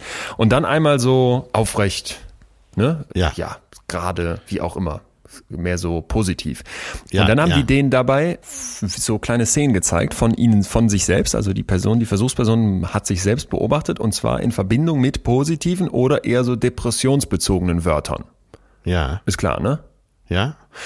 Und jetzt hat sich gezeigt, dass es da eine Interaktion gibt. Und zwar in Abhängigkeit davon, wie ich sitze, erinnere ich diese Wörter anders. Ja. Bei den positiven Wörtern ist es, ist es eher egal, sag ich mal. Die nimmst du mit beiden Körperhaltungen, erinnerst du die gleich gut. Aber okay. wenn ich diese depressive, diese zusammengedrungene Körperhaltung habe, dann habe ich einen Bias in Richtung der negativen Wörter. Ich erinnere die stärker. Ach in Bezug auf mich selbst. Und Ey, das ist interessant. Auch da wieder, ne? Das ist ja jetzt ja. hier kein Hokuspokus und ähm, weiß ich nicht, Hand auflegen oder veränder mal deine Körperhaltung und du veränderst deinen Geist, sondern das sind jetzt Untersuchungen, die zwar sich mit einer bestimmten Subgruppe beschäftigen, nämlich in dem Fall den Depressiven. Und trotzdem glaube ich, dass wir daraus was ableiten können, was für uns alle gilt. Also wie du dich gegenüber deinem Körper verhältst, wie du den als Gesamtorganismus einbeziehst, wird was mit deinem Kopf machen. Denn ja. ja, sind wir ja, wieder bei ja. der Mitte von eben, du bist, der, der, Kopf ist Teil des Ganzen. Ja. Hast du noch so ein paar Kleinigkeiten, also du nennst das Kleinigkeiten, aber ich fand das so schön. Ähm, hast du noch was für uns, wo du sagen würdest, darauf achten? Oder das hat dir geholfen? Ähm, ja, jetzt sage ich es natürlich, glaube ich, zum dritten Mal oder zum vierten Mal. Achte auf das, was du isst. Und wenn du anfängst darauf zu achten und dir das damals auch wieder in Fleisch und Blut übergeht, mhm dann achtest du insgesamt auch wieder mehr auf deinen Körper und bist näher bei dir. Das ist, äh, ja, es macht so viel aus. Das, man sagt landläufig, äh, man isst, was man isst, aber es stimmt einfach auch. Ich habe ja jetzt diesen Selbstversuch gemacht durch ein halbes Jahr Veganismus. Ähm, nur positive Effekte, würde ich mal behaupten. Krass. Ja. ja. Also man, man kann sich's vorstellen. Ich weiß auch gar nicht unbedingt, ob es auf den Veganismus dann zurückzuführen sein muss oder ob es nicht tatsächlich dieses Bewusstere ist, was am Ende den Unterschied macht. Könnte ja sein. Ja. Ich habe noch einen für dich, der von dem Arzt Herr Kasten kommt. Du erinnerst dich vielleicht, den hatten wir schon mal in der Folge, als es um die Menschen ging, die sich eben Gliedmaße amputieren lassen, weil sie das Gefühl haben, sie ah, gehören ja, okay. nicht zu ihrem mhm. Körper. Und der beschäftigt sich eben sehr viel mit der Körperwahrnehmung und der sagt, wenn du irgendwie dein Körpergefühl, den Zugang zu deinem Körper zurückgewinnen möchtest, aus welchem Grund auch immer, lernen ja. willst, wieder auf den zu hören, dann gehe mal vor, wie, wie, die, wie ein Detektiv arbeiten würde. Und achte auf jedes Detail und versuche die Indizien zusammenzutragen, weil erst dann wirst du die Wahrheit finden. Und er sagt, was er mit seinen PatientInnen immer macht, ist, dass er ein Schmerztagebuch einführt ja. Und zwar mit zwei Ebenen, da haben wir sie wieder, einmal der psychischen und einmal der körperlichen. Denn sonst könnte man ja denken, ich schreibe mir meine Schmerzen auf, aber ja nur auf der körperlichen Ebene. Ne? Heute mein ja, Zeh tut ja. weh und zwar der zweite von rechts am rechten Fuß. Aber wenn ich die psychische Ebene noch dazu nehme und genauer hingucke, wie ergeht es mir damit, ne? dann bekomme ich halt einen größeren Blick auf mich.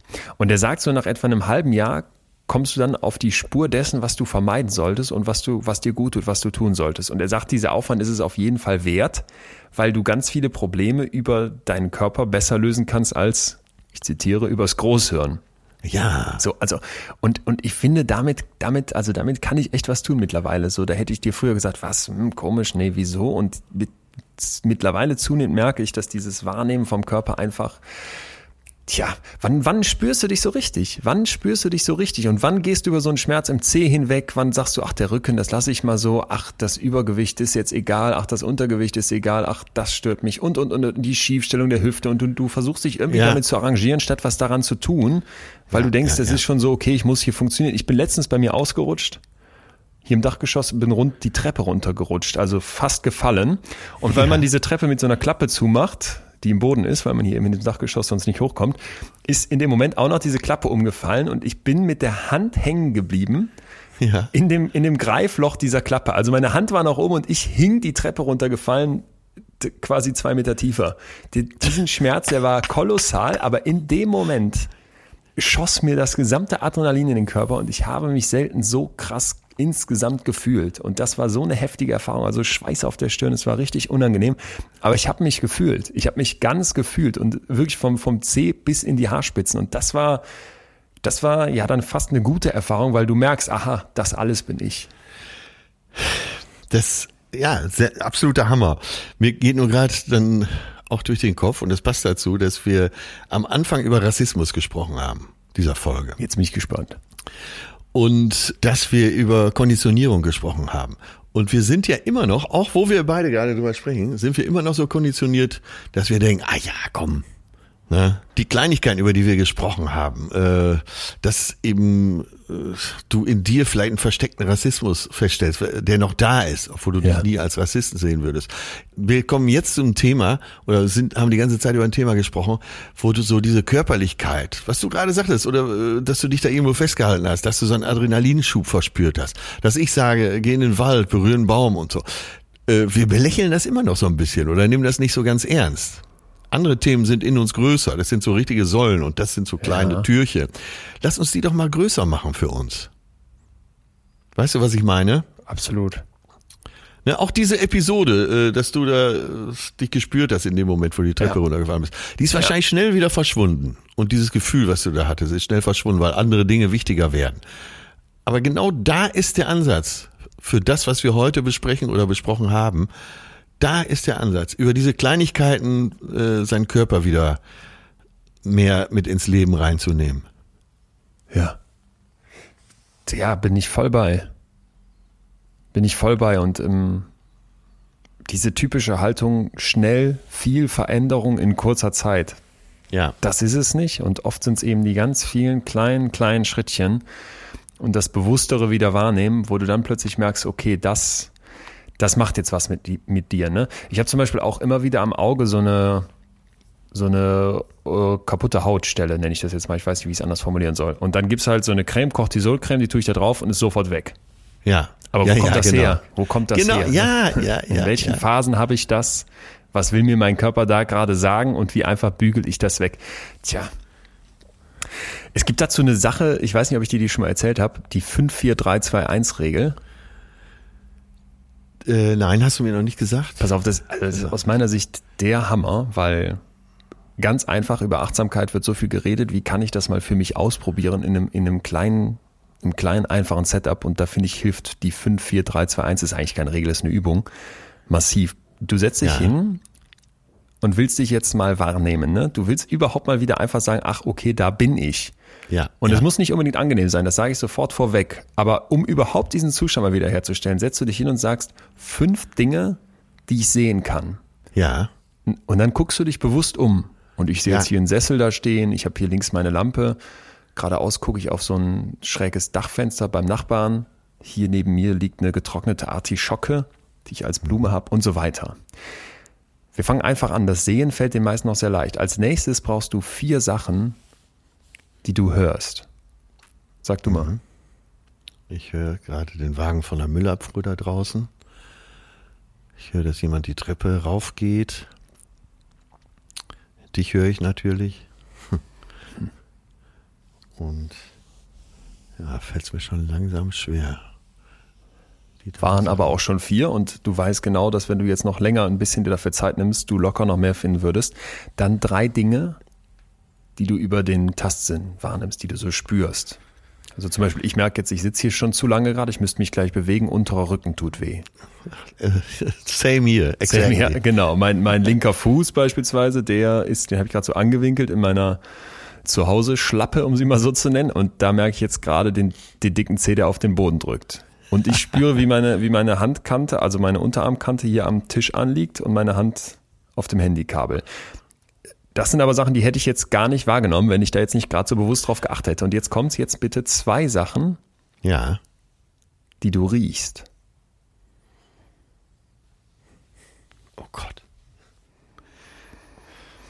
Ich rieche den Duft von diesen, äh, von der Duftkerze, die hier neben mir steht. Dadurch rieche ich nichts anderes mehr.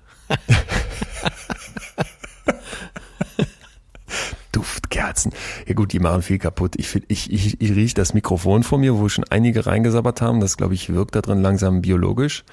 Und ich einige? So ja. Du hast ein Mikrofon, wo andere auch reinsprechen? Ja, klar. Ach, guck mal, da bin ich wahrscheinlich nerdiger als du. nee, da bin, ja. ich, da bin ich skrupellos. Und ich rieche hier so ein bisschen mein Deo langsam arbeiten. Und die letzte, die jetzt kommt noch die Eins, und zwar etwas, das du schmeckst. Und das ist für mich dann eigentlich fast das Krasseste. Das Riechen ist schon krass, aber das Schmecken ist dann so, dass du denkst, hä?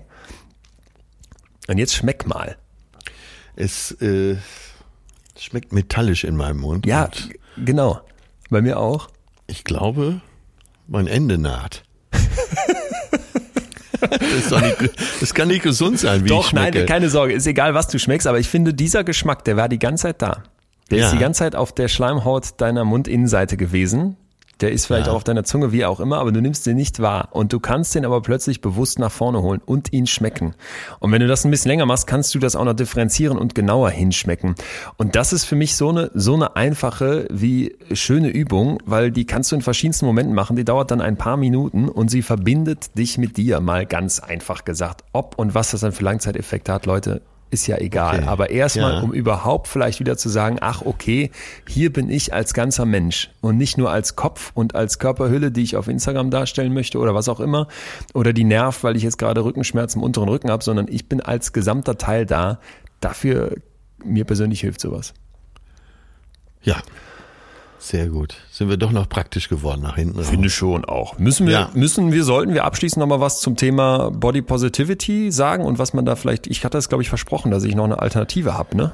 Äh, ja, so das müssen wir auflösen. Das müssen wir auflösen. Äh, so der eine Zettel, den ich hier liegen habe, den also kann ich nicht nur wegschmeißen, sondern ich verachte ihn mittlerweile. Wieso? Was stand ich da darüber sprechen wollte, dass man seinen Körper so annimmt, wie er ist.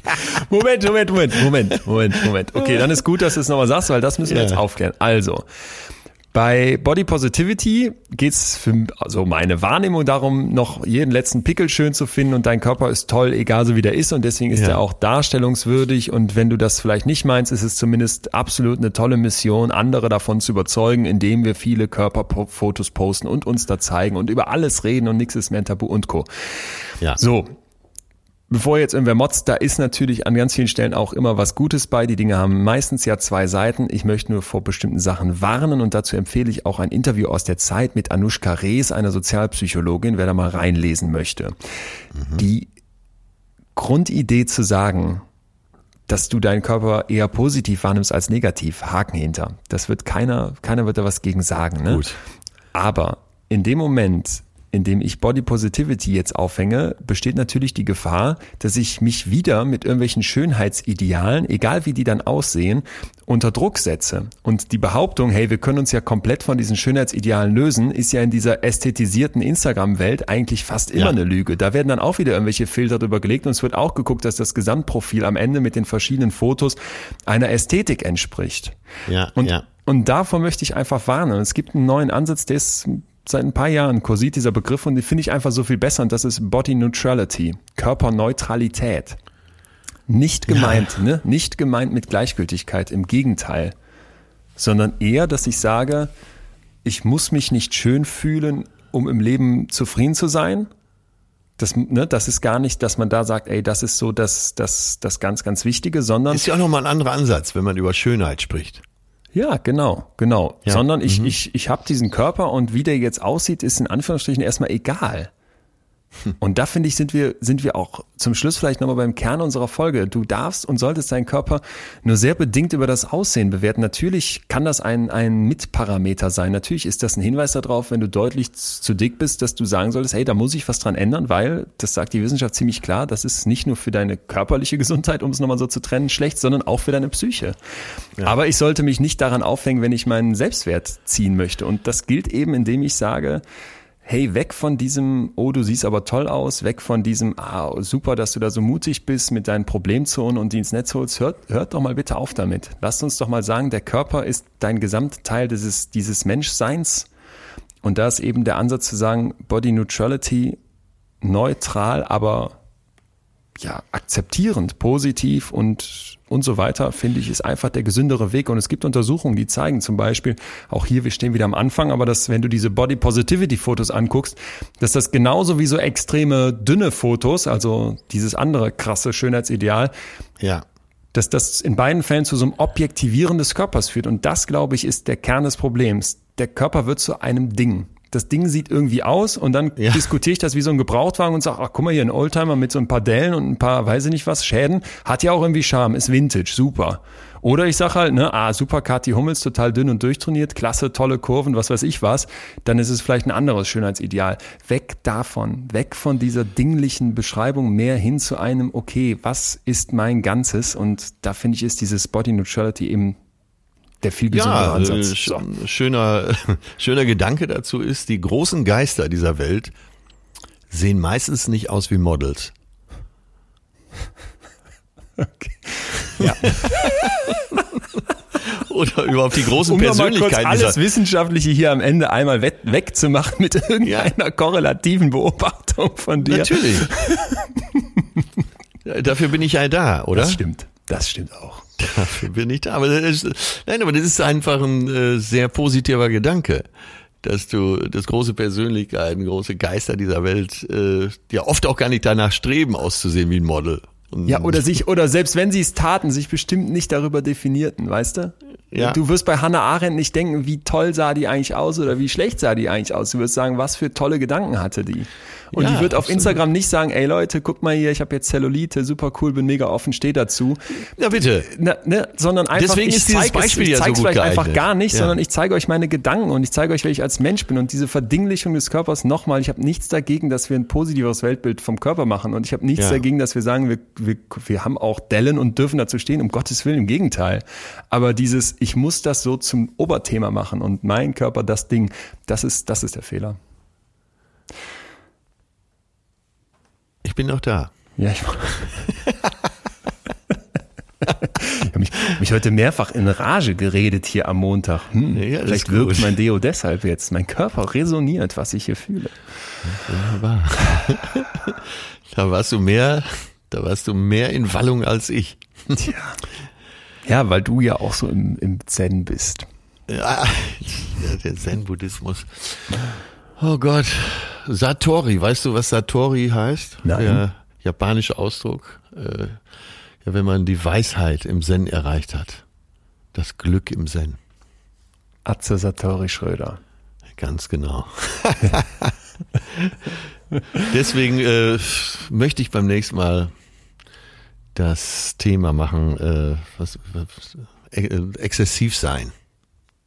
Oh. Äh, was heißt das? Geht das so ein bisschen in die Richtung vom Rauschthema, was wir mal hatten? Das geht äh, in Richtung Rausch und warum wir äh, immer wieder so die das Exzessive als Eskapismus benutzen. Ja. Okay, Hammer. Hast du Bock da drauf? Ja, da habe ich total Bock drauf. Da habe ich auch direkt was ganz Interessantes im Hinterkopf, weil ja, wir immer, immer in so einem Zwiespalt leben. Gut, dass du sagst, das hat mir letztens ähm, äh, eine, eine Kollegin zugespielt.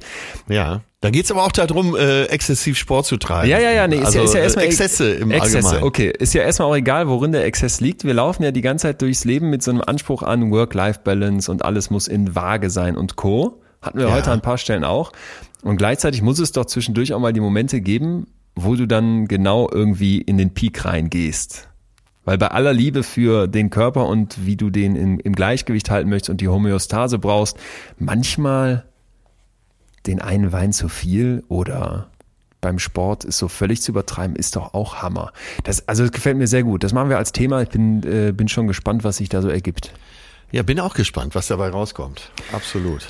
Würde aber auch sagen, wir bitten, insbesondere weil heute so viel, so viel drin war in der Folge und vielleicht an vielen Stellen ist ja auch absolut absichtlich kontrovers hier war, nochmal mit Nachdruck um Feedback, oder? Also äh, Leute, mailt uns doch gerne über post.leonwinscheid.de oder noch einfacher schreibt uns bei Instagram.